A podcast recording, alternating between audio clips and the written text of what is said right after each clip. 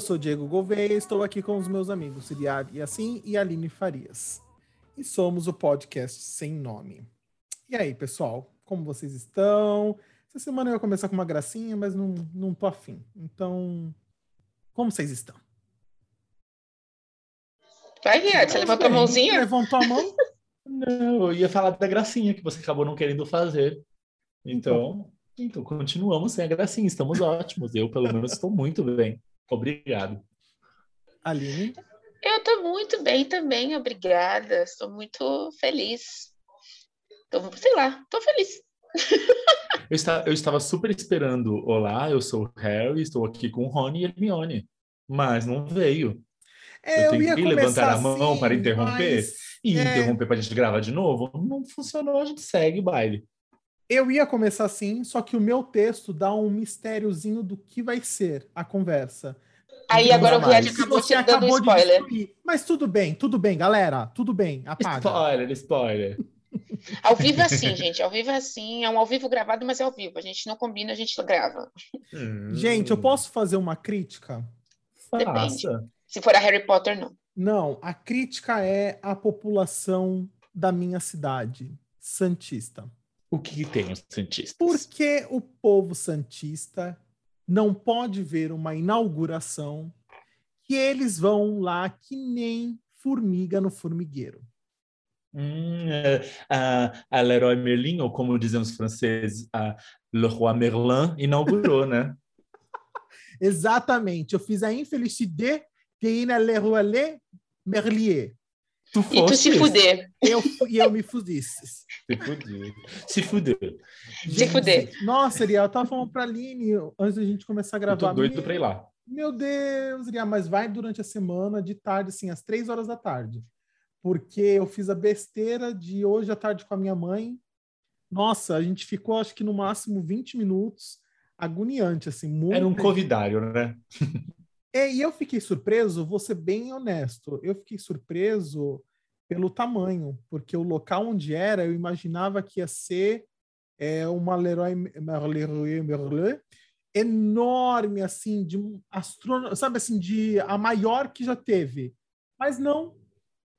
Ela é Suave, pequena. pequena, né? Eu não sei se eles dividiram área para de- colocar uma outra parte, a parte de galpão deles, Estoque, material, eu acho que sim. E além disso, eu ouvi dizer que vai ter mais coisas no espaço onde era o Mendes. Nossa, É, o que, Aline, que tá teve tiro aí? Teve tiro. Pode ser, pode ser, né? Vocês sabem que a minha casa acontece de eu tudo. acho a Sandrinha, eu vou, a Sandrinha é a mãe da Aline, só para vocês saberem. A Sandrinha, ela é faz de propósito. Ela Eu escuta, também acho, Diego, ela eu escuta, acho. a ela deve ter falado pro Pedrinho assim: "A Aline começou a gravar, vamos que jogar panela no chão". Aí desce panela no chão, é gritaria, ela dá, ela fala para panela Fogos é fogos. É sempre assim. É a. Pode acontecer. É assim, pode, Agora, pode... o Diego fez uma crítica a, a, a Leroy Merlin e o povo santista. e, e eu vou fazer um comentário. Temos novamente uma amiga viajante. Partiu para algum lugar hoje. Não, temos Oh. duas amigas. Não, para você é só uma, para mim e para Aline são duas amigas. Nossa, que, que exposed você está fazendo. Vamos começar esse podcast. Vamos começar esse podcast. eu, eu ia fazer um comentário que eu tinha uma amiga viajante, mas tá bom. É, você Foi. tem uma, Pra eu e a Aline tem temos duas amigas viajantes. Mas enfim, galerinha, o programa tá ótimo, a gente já começou nesse nível da fofoca e da crítica. E é isso, vem com a gente. A cultura pop está por toda parte. Você pode perceber melhor isso quando acessa a internet, ouve música, assiste televisão, joga através de um aplicativo ou vai a um cinema, concertos, shows ou a um espetáculo no teatro. Você conhece os artistas, os atores e atrizes, as personalidades de determinados esportes e jogos que eles jogam. Hoje, qualquer coisa que viralize pode ser considerada cultura pop. As categorias de cultura pop são as mais comuns são entretenimento, como filmes, músicas e TVs, uh, esportes, notícias, política, moda e tecnologia. E cada um de nós tem suas preferências, né, suas próprias preferências dentro da cultura pop. Mas no programa de hoje não discutiremos sobre a cultura pop em si, mas sim sobre o que permeia esse universo de tantos itens e subitens que tanto amamos. E começamos essa série sobre cultura pop conversando sobre o fenômeno de, é, literário e cinematográfico que foi e é Harry Potter. Sim, hoje conversaremos como fãs que somos sobre o mundo mágico de Harry Potter. E para você que não é desse mundo e nunca ouviu falar, Harry Potter é uma série de sete romances de fantasia escrita pela autora britânica J.K. Rowling, a série narra as aventuras de um jovem chamado Harry James Potter, que descobre aos 11 anos de idade que é bruxo, ao ser convidado para estudar na Escola de Magia e Bruxaria de Hogwarts. Desde o lançamento do primeiro romance, Harry Potter e a Pedra Filosofal, em 26 de junho de 1997, os livros ganharam uma imensa popularidade, aclamação da crítica e foram um sucesso comercial em todo o mundo. A série também recebeu algumas críticas, incluindo a preocupação com um tom cada vez mais sombrio conforme a história progredia. Já foram vendidas mais de 400 milhões de cópias em todo o mundo, tornando Harry Potter um dos maiores best-sellers da história, e sendo traduzida para 73 idiomas também. Os últimos quatro livros consecutivos foram considerados os mais vendidos da história, sendo que o último livro vendeu cerca de 11 milhões de cópias nos Estados Unidos nas primeiras 24 horas após seu lançamento. A série abrange vários gêneros, como fantasia, vida escolar e passagem entre infância e juventude, com elementos de mistério, suspense, aventura e romance, sendo que a história tem muitos significados e referências culturais. De acordo com a autora J.K. Rowling, o tema principal da série é sobre a morte. Mas há também muitas outras temáticas importantes nos, nos livros, como, pelo, como preconceito e corrupção. Mas Harry Potter literalmente revolucionou a história da literatura, não só pela vendagem, mas por ter sido o primeiro contato na leitura de muitas crianças e adultos também. E aí, pessoal, Harry Potter foi o primeiro livro de vocês? Que não, né, gente? Olha a pergunta, se Harry Potter foi meu primeiro livro. Amo Harry Potter. É um não, mas por que você fez esse comentário? Não, claro que não, não entendi. Porque 97, ele é muito culto. amor.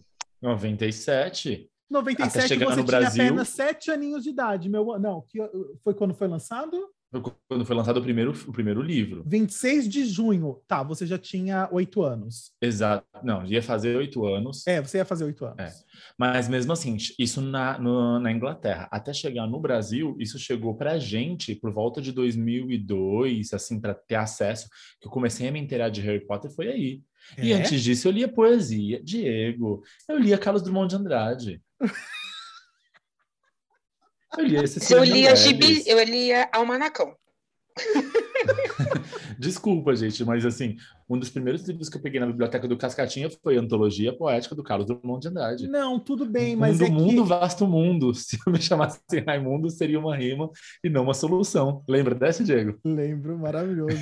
mas a questão é que eu tenho. A, eu, eu não foi o meu primeiro livro, porque meu primeiro livro de vida é um clichê da história, que é o, o, Pequeno Príncipe, que uhum. foi o meu uhum. primeiro livro, que eu tenho até hoje o livro que eu ganhei quando, quando criança. Mas, enfim. Mas eu lembro de ser bem pequeno quando eu ganhei a Pedra Filosofal.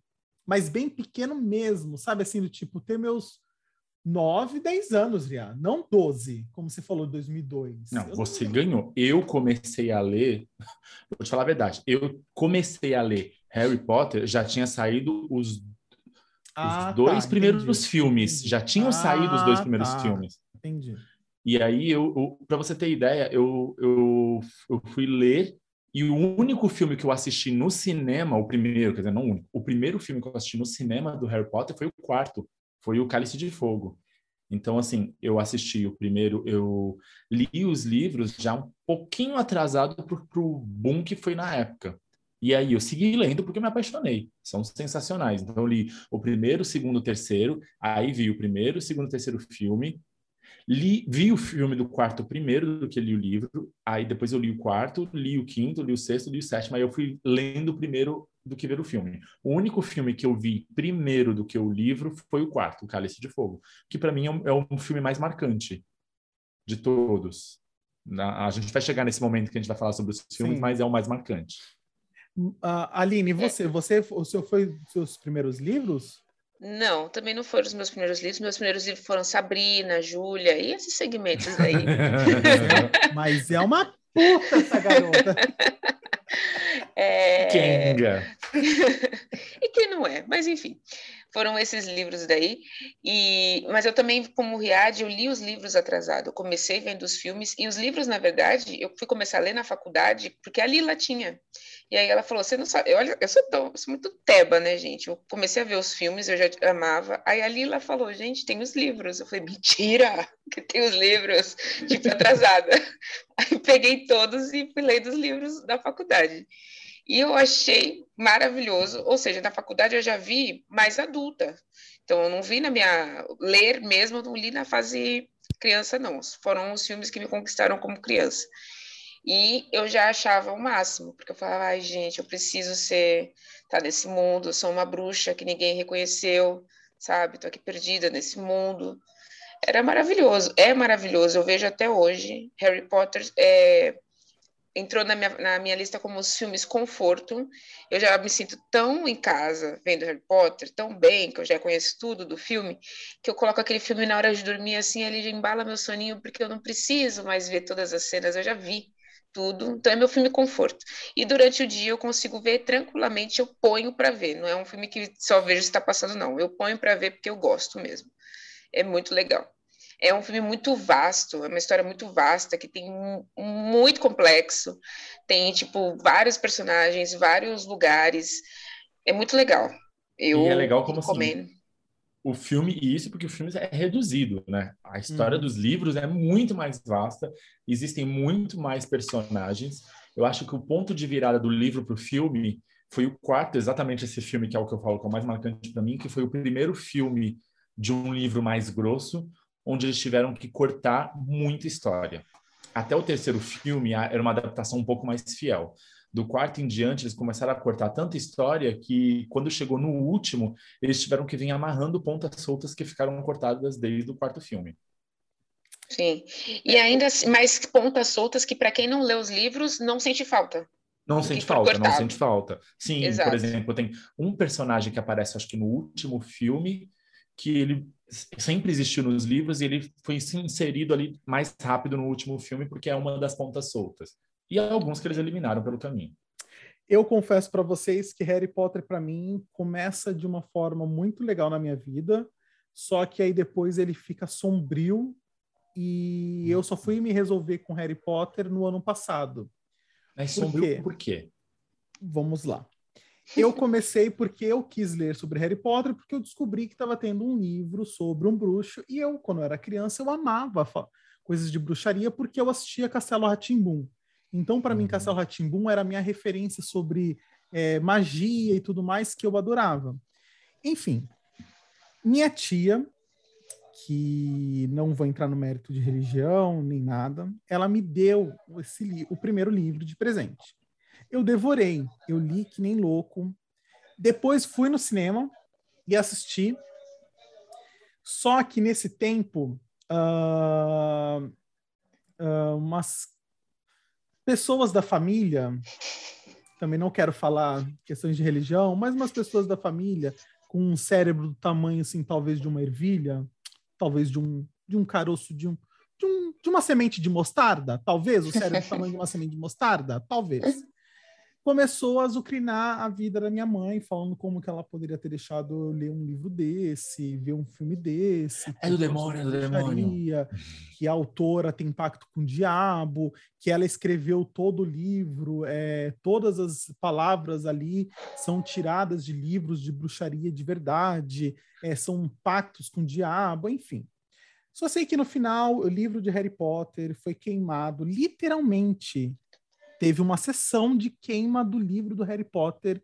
E eu lembro disso para mim quando eu era criança, porque eu estava no meu quarto e minha mãe estava no quintal queimando o meu livro. Então eu lembro, sabe dessa, eu tenho, eu tenho essa questão comigo. E desde então Harry Potter ficou sombrio para mim nesse sentido, tipo assim, ele não é um livro de Deus, não é um livro que eu. De pessoas do bem. Exatamente, de pessoas do bem que eu deveria estar lendo. Só que eu me resolvi, graças a Deus, eu me resolvi, né? E o ano passado, a Aline e a Érica, outra doida fã do Harry Potter, me obrigaram a assistir toda a saga. Então, assim, literalmente, eu tive Se que assistir, de segunda a sexta, eu tive que assistir os oito filmes, né, Aline? É, Oito no filmes. mínimo um por dia. Era mínimo um por dia e eu tinha que assistir sorrindo. Porque a Érica, a Érica, ela fazia, ela fazia eu assistir e ela ficava me olhando, tipo assim, será que ele tá gostando? será que ele tá gostando? Ainda bem que eu gostei, do tipo assim, é um filme, né? Eu gostei pra caramba. Eu confesso que eu comecei a gostar dos últimos filmes porque eles estão mais adultos. É um Sim. filme, é total, o do último pro primeiro é uma pegada totalmente, é literalmente água e vinho, né? Porque, enfim, a gente vai conversar sobre os filmes, mas é para mim, para mim foi muito legal. Eu gostei pra caramba. Mas o interessante é que a J.K. Rowling escreveu os filmes, os livros, né, que viraram filmes, exatamente para acompanhar as pessoas.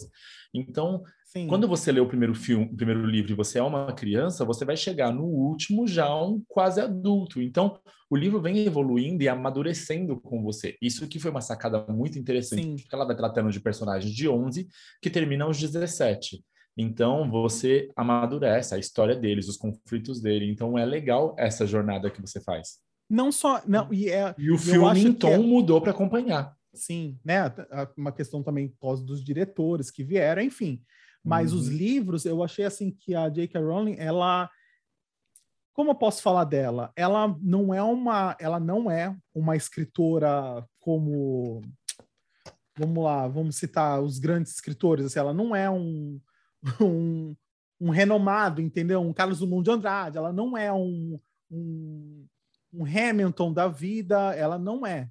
Ela tem uma ela tem uma escrita simples, mas assim, o que ela fez na construção dos livros, desde o primeiro até o último, né, como o Ria falou, foi acompanhando o crescimento e ela literalmente, ela fez um crescimento, parece sabe que ela estudou o que era uma vida de um adolescente, de um adolescente se tornando Exatamente. adulto, e isso veio de uma forma muito legal nos livros, nos livros e nos filmes, né? Exatamente. quem- por-.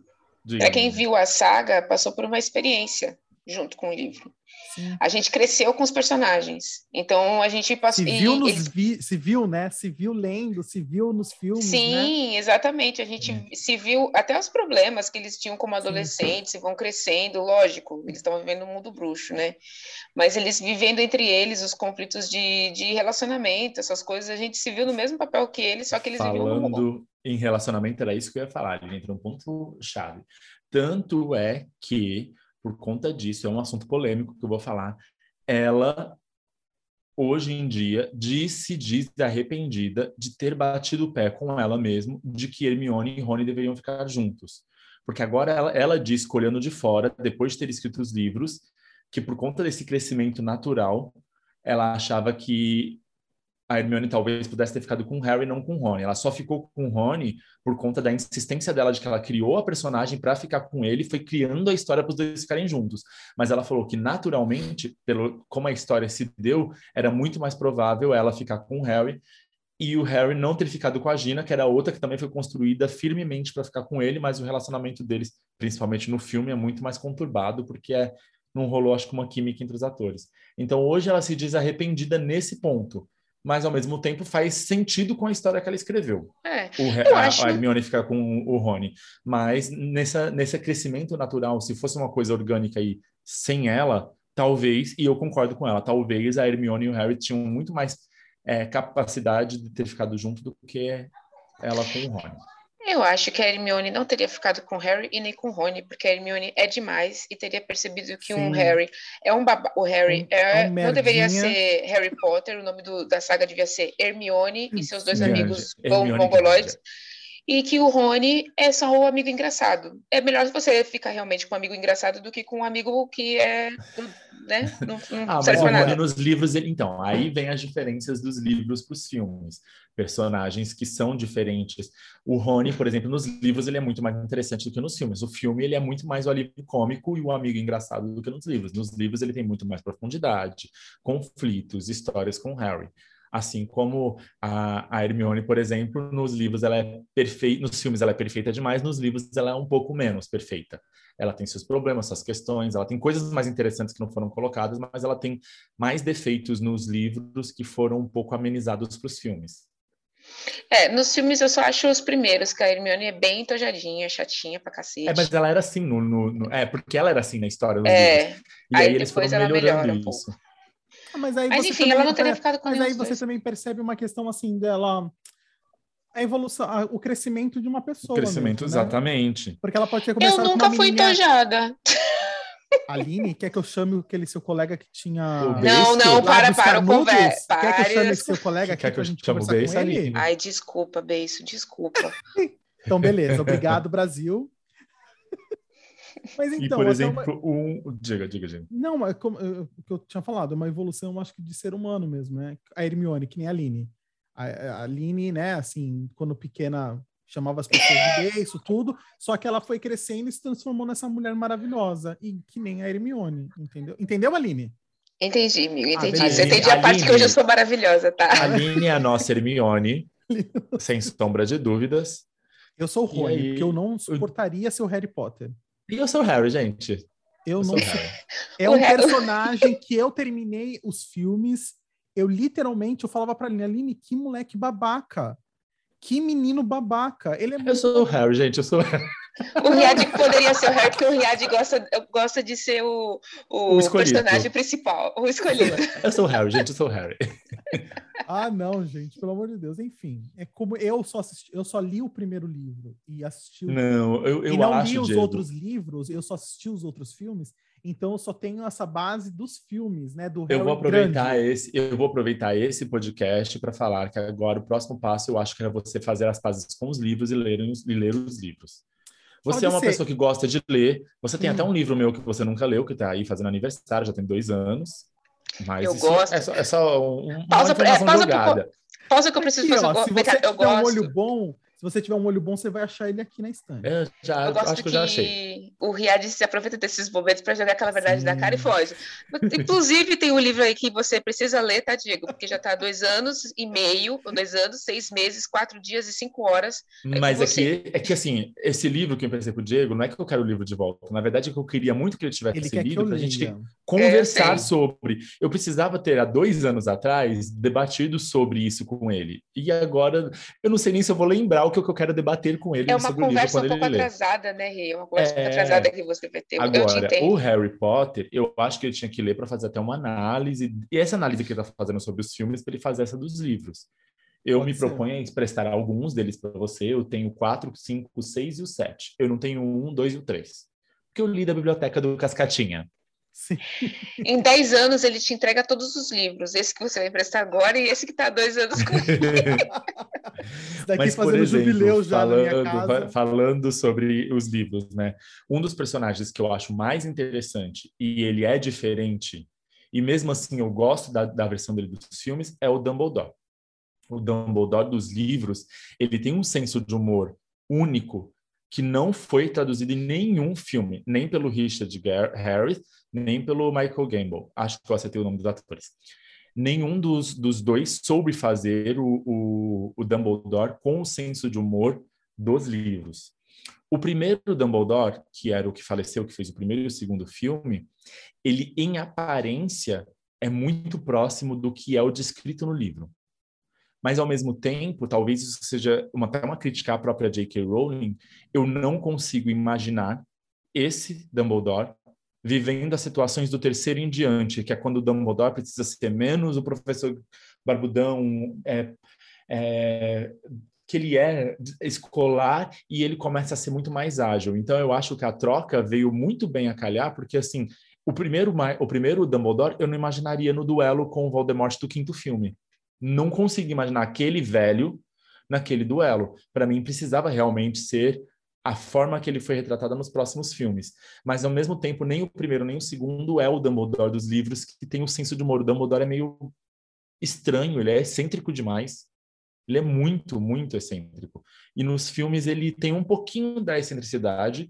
Eu gosto da força que tem o segundo, eu gosto da, da bondade que tem o primeiro. Então, é que eu acho que no, nos primeiros ele é muito solar, ele é muito um professor para crianças mesmo, sabe? Aquele professor feliz, com aquela bochechinha rosa.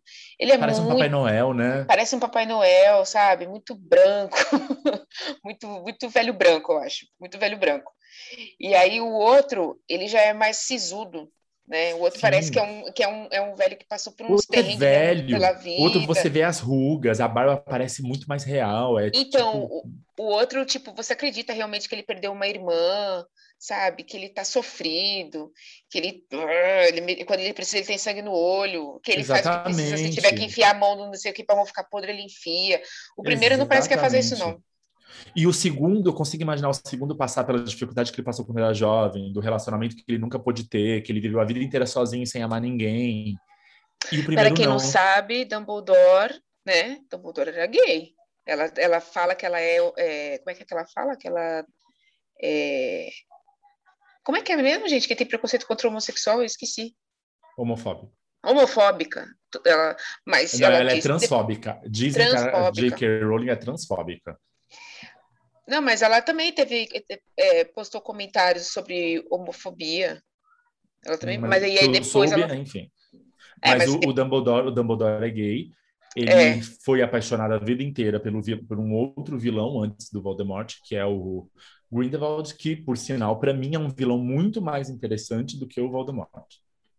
Eu acho ele Sim. muito mais interessante como pessoa, personalidade e ideais, porque o Voldemort ele é ambicioso cegamente e, e o Grindelwald ele é muito mais inteligente e astuto. É outra pegada. O, o que vocês estavam falando aí do, do professor Duas Portas, do primeiro e o segundo ator, o primeiro ator, ele me lembra, tipo, uma referencinha da década de 90, o professor Tibúrcio. Lembra do professor Tibúrcio? Ele era solar, tipo o professor Tibúrcio, entendeu? Assim, tipo, quase um, um clown na cena, entendeu? Para mim, uhum. me, me, me, traz isso. Não, agora como vocês falaram, o segundo, assim, o segundo ator traz um peso, né, para a vida.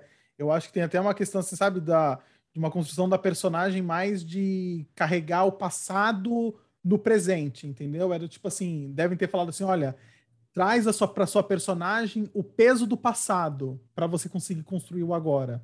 E o primeiro ator, eu não vejo isso, que nem a Aline falou, ele é muito solar, né?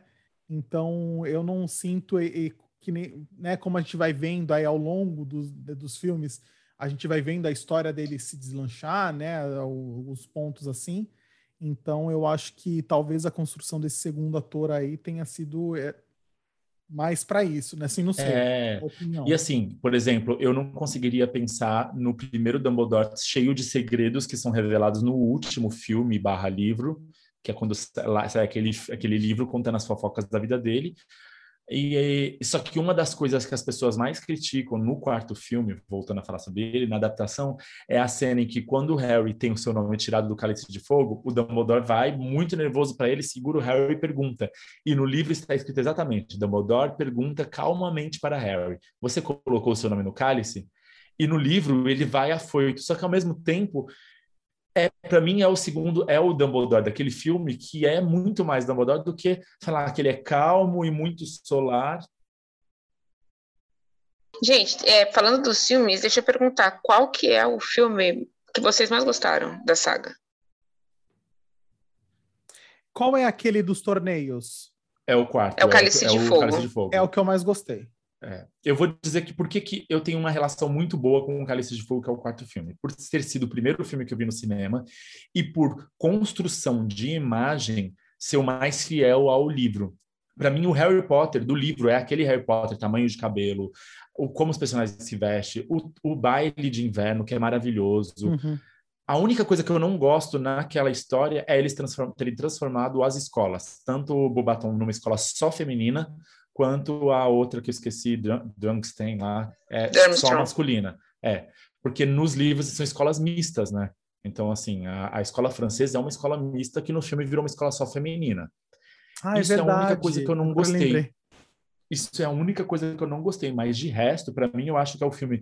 Ele é encantado, ele tem personagens, ele é É alegre, isso ele que eu tem ia falar. Eu acho que é o filme, pra mim, que mais me encantou, porque aparecem personagens muito interessantes nesse filme. Sim, Eu acho que é o. Não sei se é o filme mais que, que mais aparece, mas assim, aparece aquela professora, aquela atriz que eu amo, a.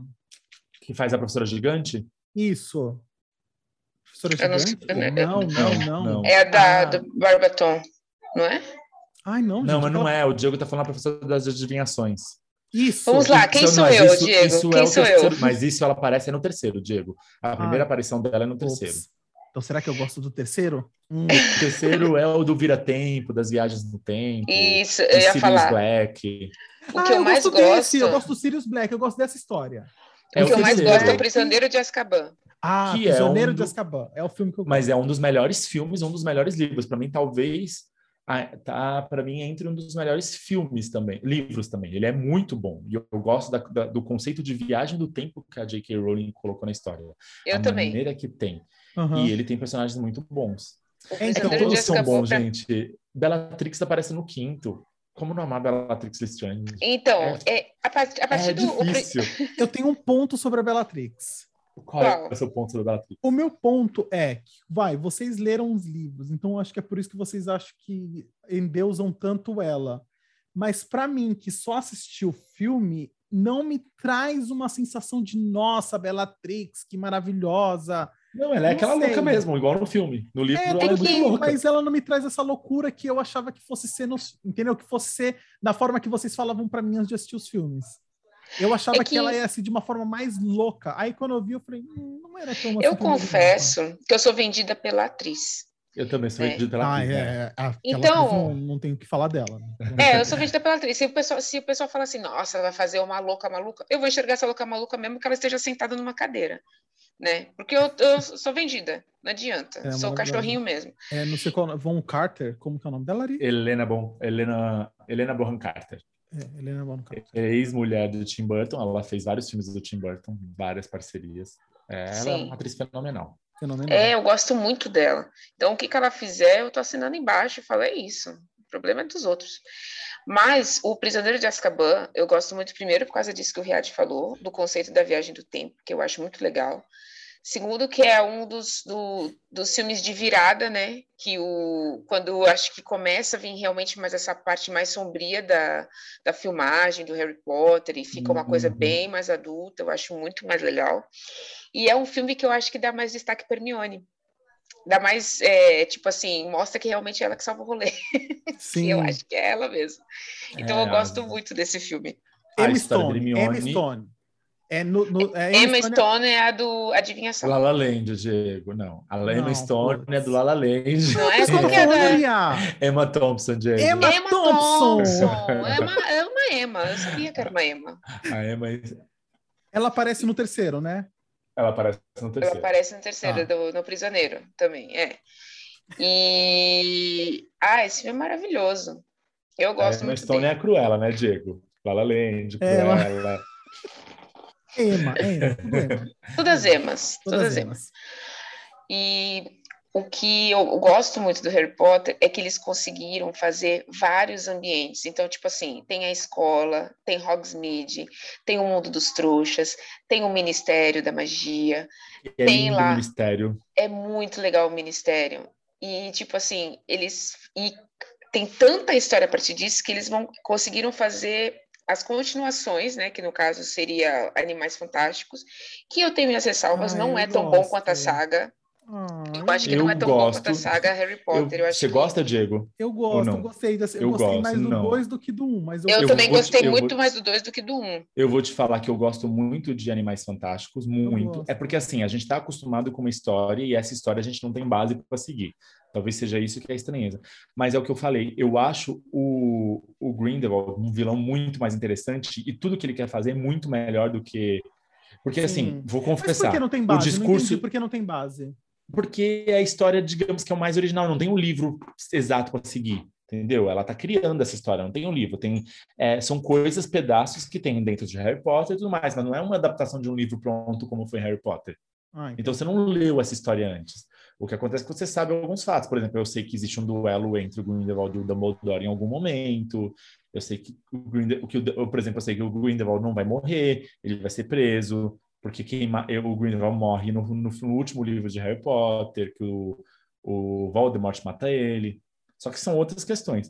O que, eu, o que eu gosto é que eu acho o Grindelwald um vilão muito mais interessante e confesso que o discurso dele do segundo filme me comprou.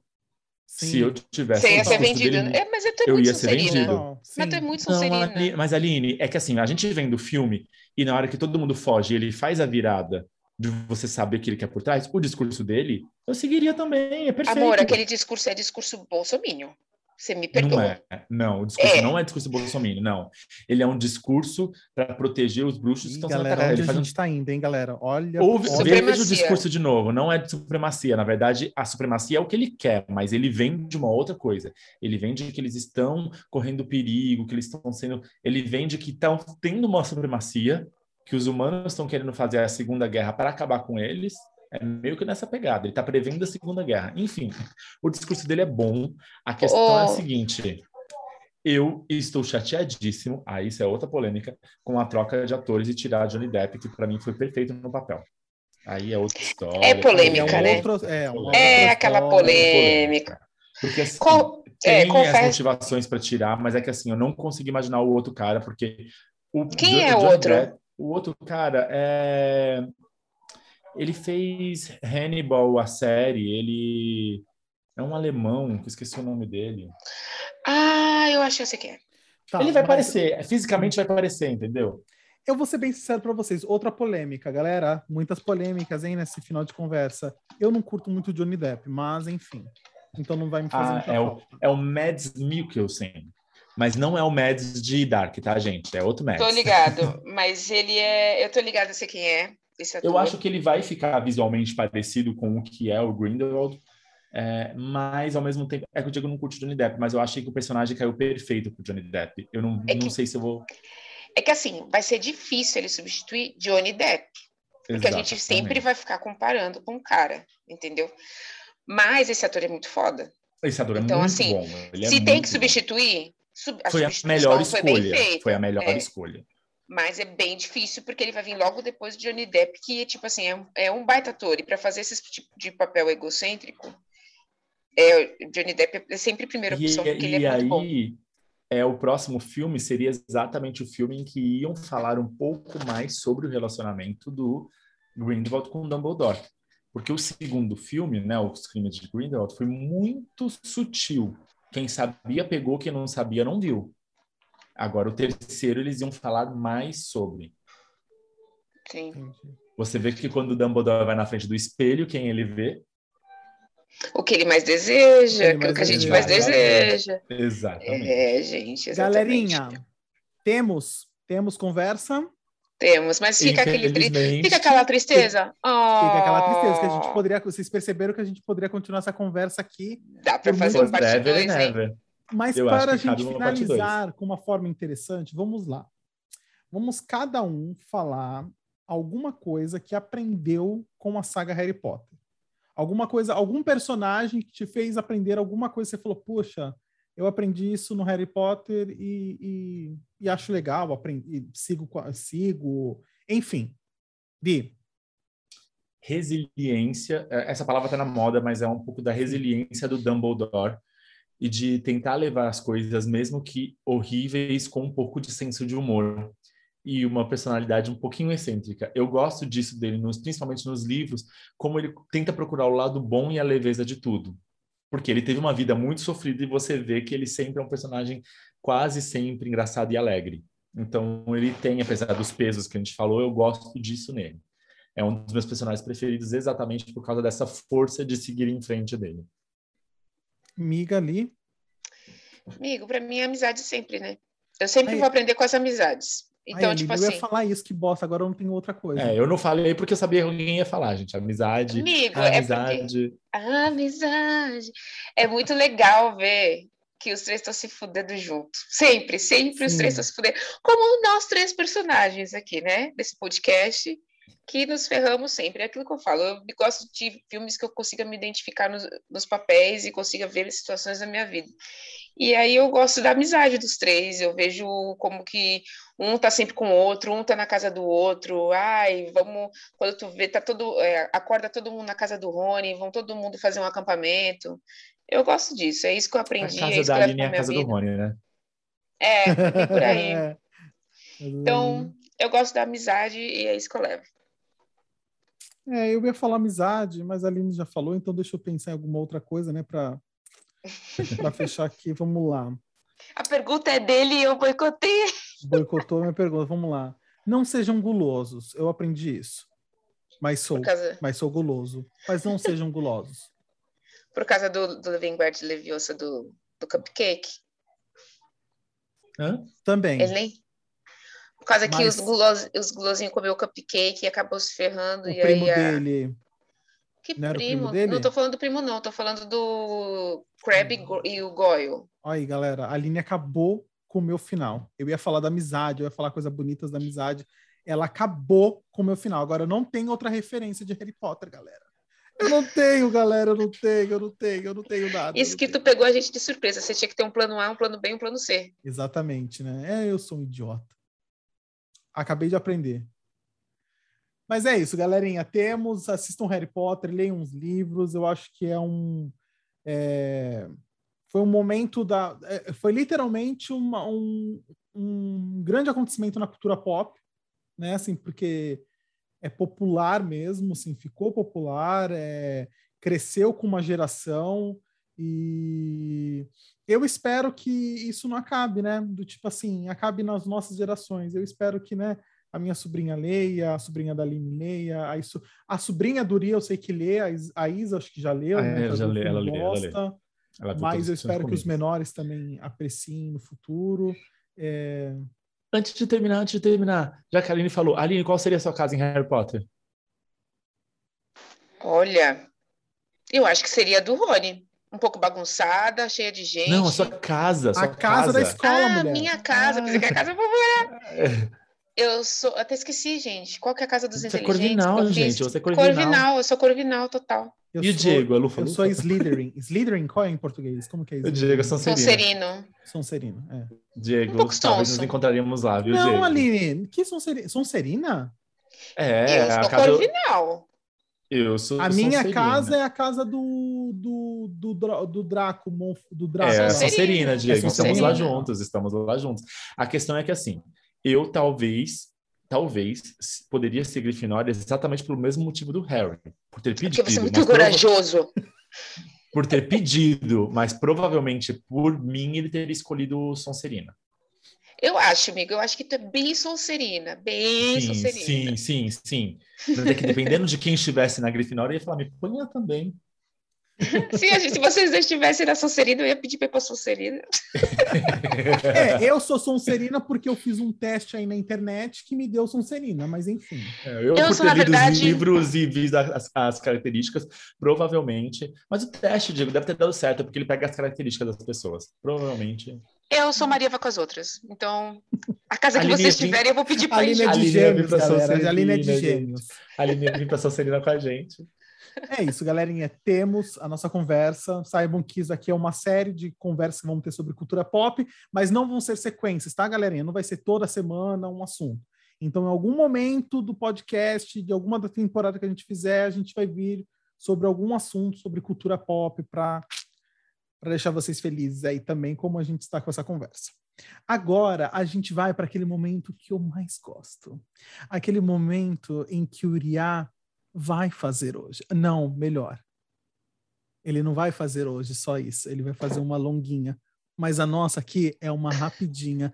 Ai, ai. Americanas compra hortifruti por 2,10 bilhões de reais. Diogo Nogueira se declara Paola, minha flor de canha. Ítalo Ferreira deixa emoji em fotos de Juliette e fãs chipam. Felipe Neto rebate ataques que recebe após ser diagnosticado com Covid.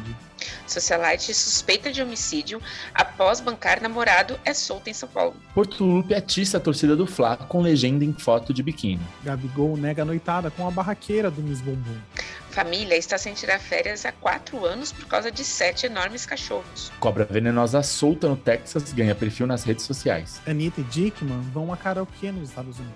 Virgínia se anima e já planeja segundo filho com Zé Felipe ano que vem. Jojo Todinho abre álbum de viagem no México e ganha elogios. Linda. Ed Sheeran dá detalhes sobre o seu casamento em janeiro e festa secreta. Deputados relatam ameaças antes da sessão que rejeitou o PEC do voto impresso. Quer saber mais? Procura no Google. E agora é aquele nosso momento em que a gente escolhe alguma coisa, alguma pessoa, algum acontecimento e a gente vai malhar, vai depenar esta, esta, essa, essa coisa. E sim, como sempre, vocês sabem quem traz esse momento pra gente é o nosso muso, e assim. E aí, amigo? Qual vai ser da semana? Ah, a semana a gente vai embalar o final dessa rapidinha com o contexto da nossa crítica de Judas, que é sobre aquele, aquela passeata linda, maravilhosa, feita pelo Bolsonaro dos militares para mostrar o, o, arsenal da, acho que da Marinha, o que, que era aquilo, não entendi direito, ninguém nem sabe o que era aquilo, para que, que serviu. Que é era para ser uma pressão golpista, né, como diz o, as notícias, e não passou de um ato patético. Porque tudo começou com a votação contra a PEC do voto impresso, era no mesmo dia, a votação sobre a PEC. Então, eles entenderam que esse movimento seria uma pressão que o governo estaria fazendo para mostrar o seu poder como com o seu poder militar para tentar dizer, olha, olha o que nós podemos caso vocês não votem a favor. Só que a passeata foi uma coisa vergonhosa, né? Para quem viu, aquele, como diz o Diego, aquele caminhão, aquele tanque peidando fumaça, foi aquela coisa tímida, sem importância, sem é, os líderes dos outros poderes. E só que o, pior foi como a mídia internacional falou sobre isso. É, a mídia internacional é, repercutiu que a tentativa de intimidação do, no parlamento sobre a frágil democracia brasileira está se desmantelando. Então, a gente já tem uma, uma visão, toda a América Latina tem uma. É, é vista fora da, da América Latina como uma democracia frágil. A gente tem um histórico de ser uma democracia frágil, porque é, no, nessa, é, no século, nessa última metade do século passado, na segunda metade, dos anos 60 aos 90, ao 2000, foi um, um período em que a, a mão de outros países, principalmente dos Estados Unidos, sobre a América Latina, criou um, um grande esse, essa fragilidade, desmantelamento das democracias, transformando a maioria das, das repúblicas em, em ditaduras, e aí são outras histórias que a gente não, não vamos entrar nisso. Então, a gente já é visto como uma, uma democracia frágil, porque a gente foi muito fácil de ter virado uma, uma ditadura. Voltamos há pouco tempo, desde a nossa volta já tivemos dois impeachments dos nossos presidentes eleitos, dois já foram impeachmentados. E aí vem o Bolsonaro com uma tentativa de colocar os militares nisso, e aí virou essa, essa festa do constrangimento, porque, é, além de tudo, foi o, o, uma demonstração fraca. Foi ali que ele demonstrou o quanto ele não tem poder sobre nada e fica dando tiros para o alto. Então o Judas é para malhar exatamente isso, essa que foi um momento vergonhoso, né? A gente mostra como a gente não tem poderio nem poderio militar para nada. Olha, Bolsonaro passa vergonha todos os dias quando ele sai da cama. Já passa vergonha aí, né? Para ser presidente, não precisava. E a gente vê que ele só faz. É, quando se trata de militar, ele gosta de passar vergonha. Não é à toa que lá ele primeiro falou que, ai, se for preciso, a gente põe a nossa força militar contra os Estados Unidos. Espera aí, né? Pé no chão. Ele mostrou a força militar dele indo lá da passeata de cinco carros, né? Com os canhões. O problema é a intenção com isso, realmente. A intenção que ele tinha era de dar uma intimidada. Isso, essa intenção partindo de um presidente da República, de novo, é perigoso. Ele pode não ter força, pode, mas a intenção que ele carrega leva os seguidores dele a apoiá-lo ainda mais. Quem tem a mente, quem tem essa mente de, de separa, separação, né? Enfim, leva a, a apoiar e levar ele para frente, e é com esses que eu acho que a gente tem que se preocupar, com, com a população que apoia. Porque Sim. eles são baderneiros e eles carregam um monte de coisa e conseguem arma e faz um cacete, e se o Bolsonaro não tiver o próprio exército dele, pode ter certeza que os bolsominions carrega uma arma para acompanhar ele no que tiver Vai que fazer. Vai ser parecido com o que foi nos Estados Unidos. O, o, Donald Trump não tinha poderio militar, ele não, ele, apesar de ele ser chefe do, do exército americano, ele não tinha poder para controlá-los com uma intervenção contra a democracia nos Estados Unidos. E o que aconteceu? O povo invadiu o Capitólio. O Bolsonaro quer a mesma coisa no Brasil. Por quê? O que acontece, e espero que isso não mude, é que os próprios militares fora os generais, como dizia o Renato Russo, aqueles generais de três estrelas que fica atrás na mesa com o cu na mão, sabe? Aquele meia dúzia de generais que ele tem no governo dele, fora esses, a grande maioria do, do Exército Brasileiro, da Força Militar, do Exército, Marinha Aeronáutica, é contra qualquer iniciativa dessa, dessa, desse segmento, tanto que eles é, repreenderam assim, muito essa atitude dele, dele tratar o, a Força Militar como o exército dele, e eles não queriam que o chefe das Forças Armadas fosse na nessa passeata. Ele foi porque ele disse que ele não queria desobedecer a ordem do seu superior, que seria o Bolsonaro, mas assim, os militares em si, com a sua grande maioria, não apoiam qualquer investida é, ditatorial brasileira, porque eu acho que hoje não é, nós não estamos mais nos anos 60, onde isso tinha uma, um outro caráter. Hoje em dia, um mundo globalizado e muito mais instruído, você para você ter um tipo de revolução dessa tem que partir muito mais do povo do que dos próprios militares. Eu acho que eles hoje não teriam essa força e essa vontade mesmo. Espero não estar errado. O que eu, eu quando eu vi a chamada, né, desse dessa dessa manifestação, dessa passeata, dessa vergonha que ele fez, me lembrou muito as cenas que a gente tem dos das emissoras estatais da Coreia do Norte, uh, quando eles fazem aqueles desfiles bélicos, que é para mostrar bomba atômica, mostrar o armamento deles, para intimidar o mundo, né? A Coreia do Norte faz isso, a gente sabe disso, né? Que o, uhum. o, imperador lá ele tem esse costume de fazer esses desfiles para mostrar uma, para dar um aviso para o mundo, né? E e me lembrou muito disso. Me lembrou exatamente isso a vontade do Bolsonaro, entendeu? De querer mostrar para a população de que ele tem três tanques de guerra. E todos enferrujados, né? Então, assim. Soltando muita fumaça. Né? Soltando muita fumaça. Do tipo assim, realmente ele mostra cada vez mais como ele está odiando a, o meio ambiente, como ele odeia o meio ambiente, né? Mas enfim. Gente, ah. mas é isso, mas isso foi maravilhoso, é mostrar o que ele não tem, é muito isso, Diego, você falou tudo. Sim, então, assim, é o que eu, eu é aquela coisa, novamente, os símbolos, né? Eu, eu sou, eu leio muito, essa, eu gosto de ter essa leitura dos símbolos. E, e para mim deu literalmente isso. A ameaça dele, né, que ele fez sobre o negócio lá do voto impresso, como ele estava falando, ah, se não for voto impresso, não vai ter eleições no Brasil em 2022. Essas ameaças de criança mimada que quando não tem a bola sai a, pega a bola e sai correndo. Então, assim, ele apresenta ter isso todos os dias. E, e quando não passou a PEC do voto impresso, juro, eu fiquei tão feliz que eu falei, nossa, olha aí, como é literalmente o próprio governo mostrando para o presidente que ele está sem força.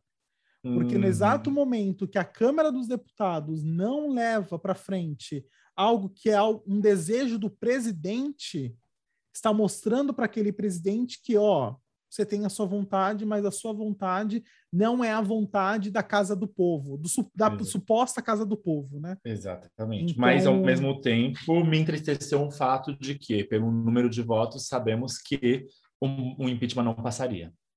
Ah, total. Não, isso daí, mas, gente. Isso. Não, mas, Ria, aqui, voltando episódios passados, eu e a Aline, a gente falou quão, inoc... eh, quão ingênuo você estava sendo em acreditar que talvez Não, sim, não. Eu, o que eu disse era que eu espero que no dia que abrirem o processo de impeachment, se abrirem, ele saia porque eles abram com base e as pessoas que estão do lado dele, tipo, o centrão da vida, saia.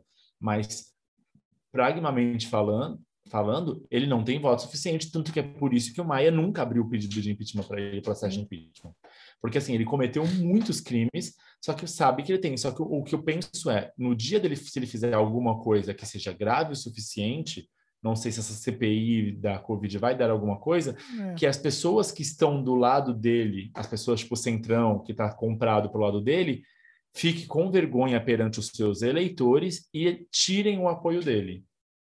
Então, assim, partidos que estão do lado dele, na hora que a coisa feder, dê um passo para trás e fala: não vou votar a favor dele, vou votar contra. Isso é a minha esperança.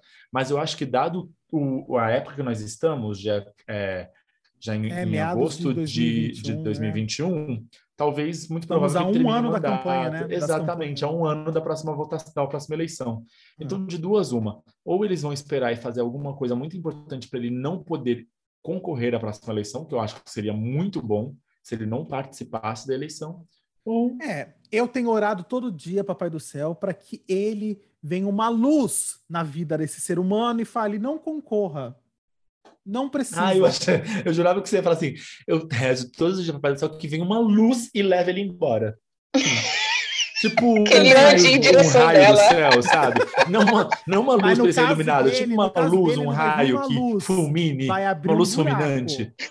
Mas é uma um luz buraco. fulminante, Diego. Não diz lá na Bíblia que é aquele raio fulminante que vai matar as pessoas? É, Que ele vai em direção à luz.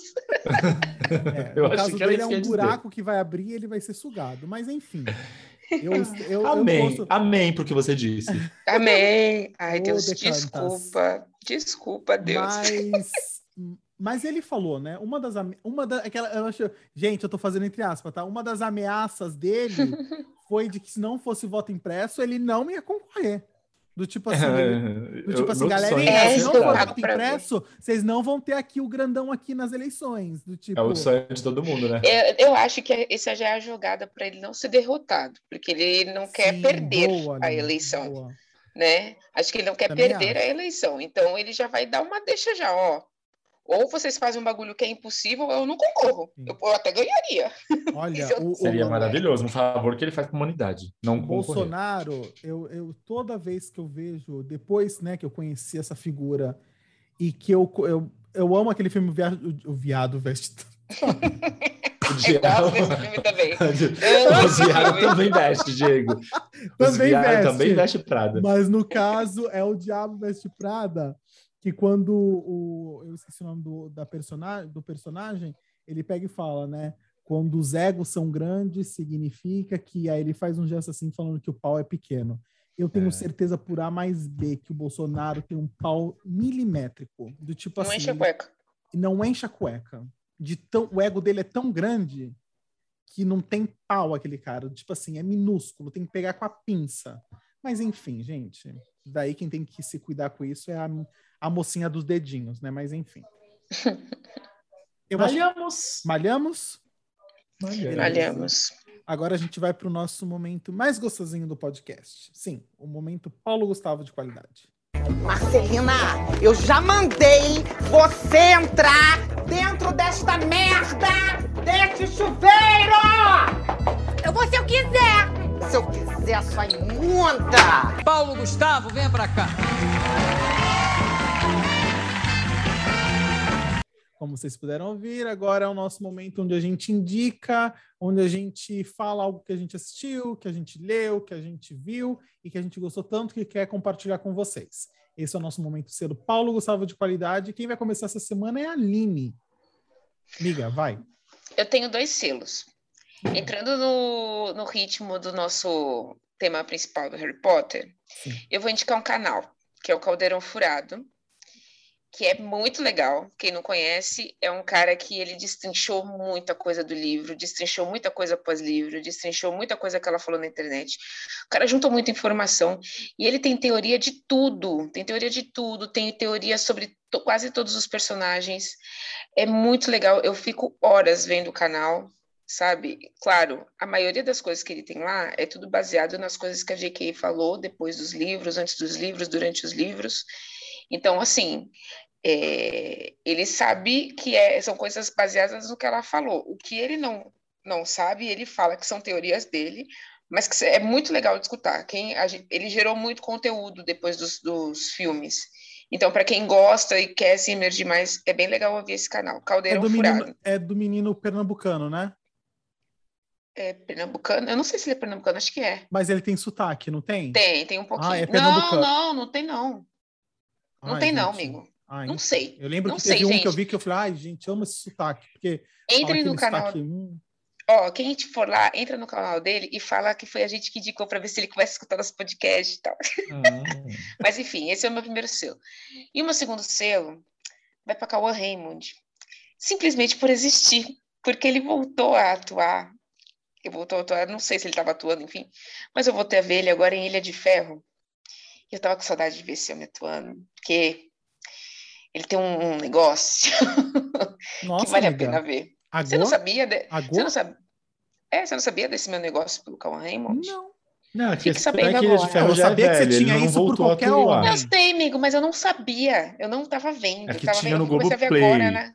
Eu não Agora sou tá passando, assinante assim- de Extremings. Não, porque... o que eu tô dizendo é que assim, ele não voltou, ele voltou a atuar, na verdade, nas gravações Eu sei, nova Riad. novela das Eu- nove. não, não, estraga não estraga meu selo. Não estraga meu selo, tá? Então, o Raymond entrou de novo na minha vida. Eu quero dar o selinho naquela bunda dele. Semana Isso. passada a gente já estragou o selo dela. Ela falou um negócio. Exato, vocês têm essa mania de estragar meu selo. É, que gente, coisa. a gente tem que parar com isso. É man, é Manstalking. man- Não, mas tu, tu tem razão, tem razão. Aline. Mas é ótima essa série, Ilha de Ferro. É... E um selo bem válido ali. Claro que é válido, óbvio. óbvio. Eu tô falando de Cauã Raymond. Enfim, Enfim. eu, amiga, mais algum? Acho que tá bom. Cauã Raymond fecha todos os selos, então não tem nada Pra que Aline você que fale ama, que eu tô supere Cauã ele- ele-. Ele vai estar em dose dupla numa, numa próxima novela das nove. Em dose dupla. Ele vai, e ele vai estar contracenando com a ex-namorada dele, né? Ex-noiva, ex-mulher. Quem é Aline a Moraes. ex? Aline Moraes. Que era um Eles vão ser- casalzão, é? Que casalzão. Eles vão fazer par na novela, né? Porque ele vai, ser um gê- ele vai casalzão? ser gêmeos, e um dos gêmeos que ele vai ser vai ser par da Aline Moraes. Tinha que ser um gêmeos par da Aline Moraes e outro gêmeos par da Grazi Massafera. Aí ia ser maravilhoso. Ia ser sensacional. Mas, então, Ri, você quer ir ou eu posso ir? Pode ir, se você quiser. Tá, eu também tenho dois selos hoje. Um, o primeiro selo é por um documentário que eu assisti. Tem, esse documentário tem no Now. Eu vi que tem no Now e também tem no Apple, Apple alguma coisa, Apple TV. Mas tem que alugar. É alugado. ah, no Now é mais barato, é 14 reais. É o documentário Alvorada. Se passa nos últimos, após que a Dilma foi afastada, é, o, o afastamento que a Dilma teve dos 180 dias antes do impeachment dela, eles começaram a gravar dentro da Alvorada, com a permissão da Dilma, da presidenta. Então, eles passaram com ela lá todo momento, eles viram o que acontecia na Alvorada. Não é um documentário da Dilma, porque é um documentário da Alvorada, tá?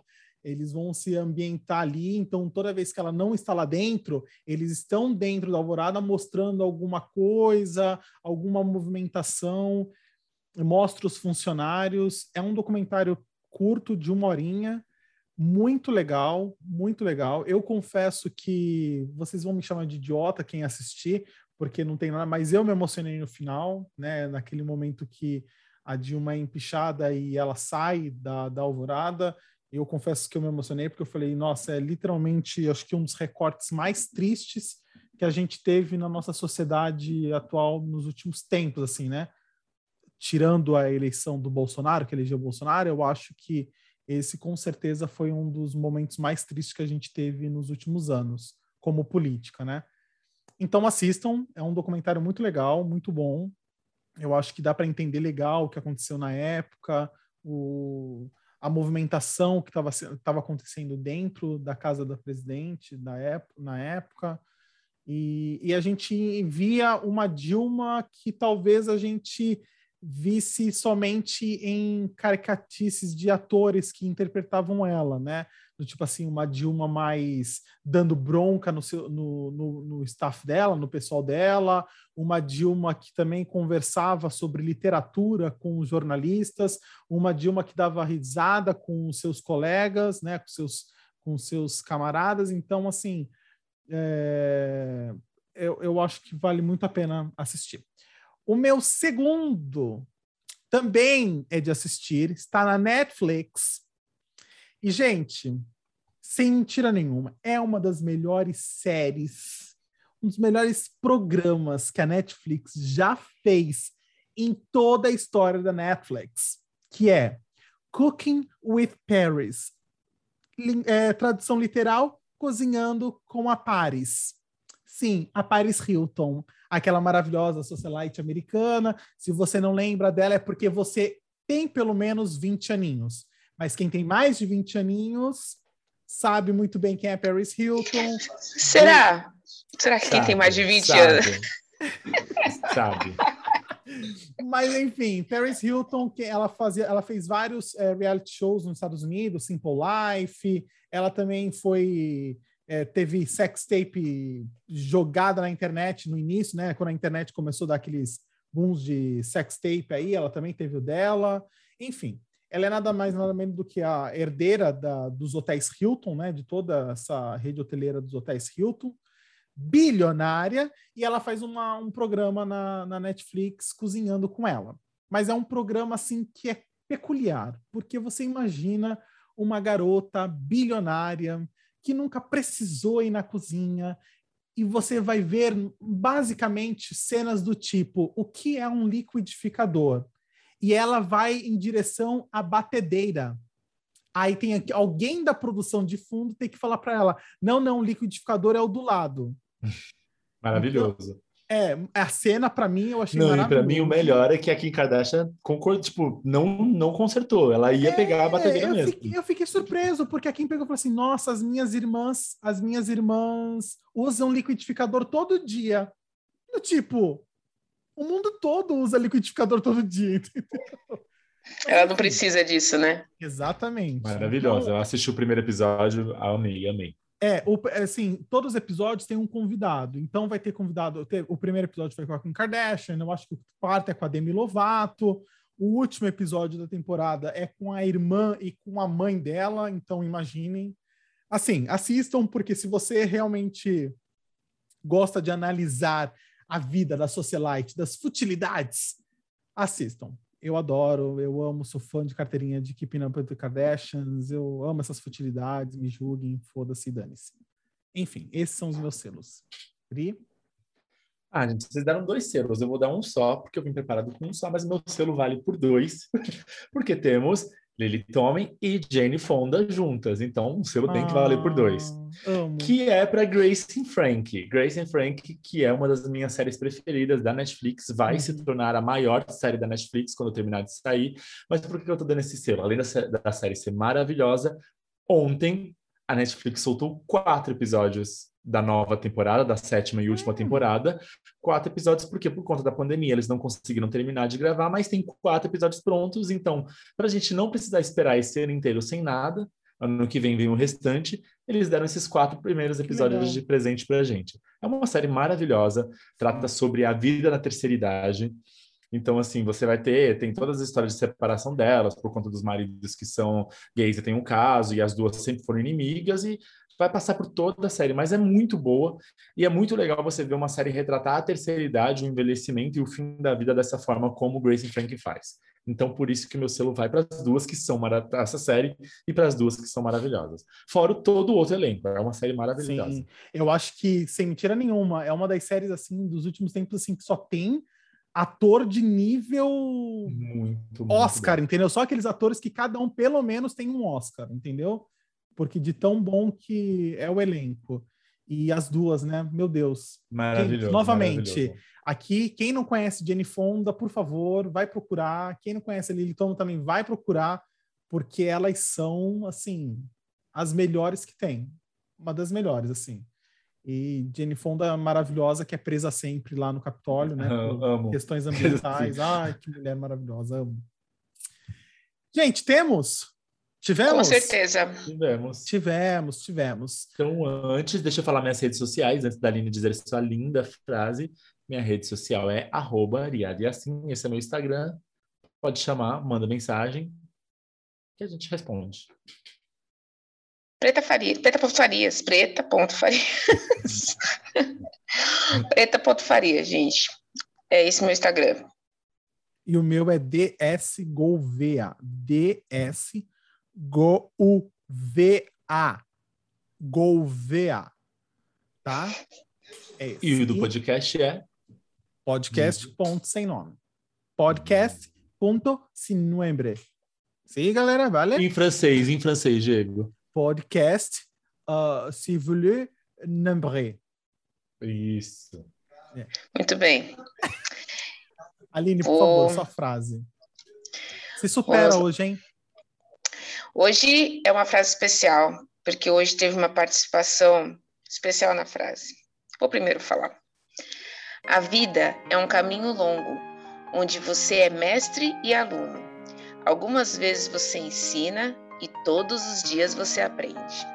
Eu queria homenagear com essa frase a Rosana, porque essa frase foi tirada de, uma, de um dos bons dias que ela manda pra gente no WhatsApp. Ah, Rosana. Viu? Para quem vê que acha que eu não leio bom dias de WhatsApp, eu li esse especialmente vindo do WhatsApp da minha mãe.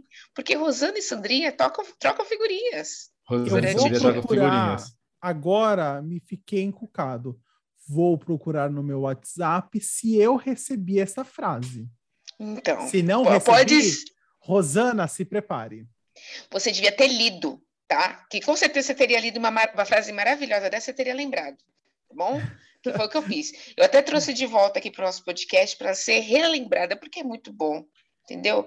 Preste Gente- atenção nas palavras dessa frase, Diego. Leia. Gente, só para contextualizar, a Rosana é a mãe de Iriad Yassin, Minha mãe maravilhosa. a mama maravilhosa, que já foi, já foi homenageada mais de uma vez nesse podcast. Então, para vocês verem quão maravilhosa ela é, tá, galerinha? Exatamente. E traz essas relíquias pra gente, pra gente começar o nosso dia. Obrigada, Rosana. Obrigada. Muita sabedoria. Obrigado, mãe. Obrigado, Rô. É isso, galerinha. Tivemos, né? Tivemos. Uhum. Beleza. Então, pessoal, até semana que vem, neste mesmo local. Não na mesma hora, porque esse podcast lança a qualquer momento, qualquer dia, qualquer. É Assim tipo o você- plantão da Globo. Assim você pensou, ó, tá ali o podcast. Então, é isso aí, galerinha. Beijo, até semana que vem. Beijos. Eu ia fazer o recording stopped. É que não fez ainda.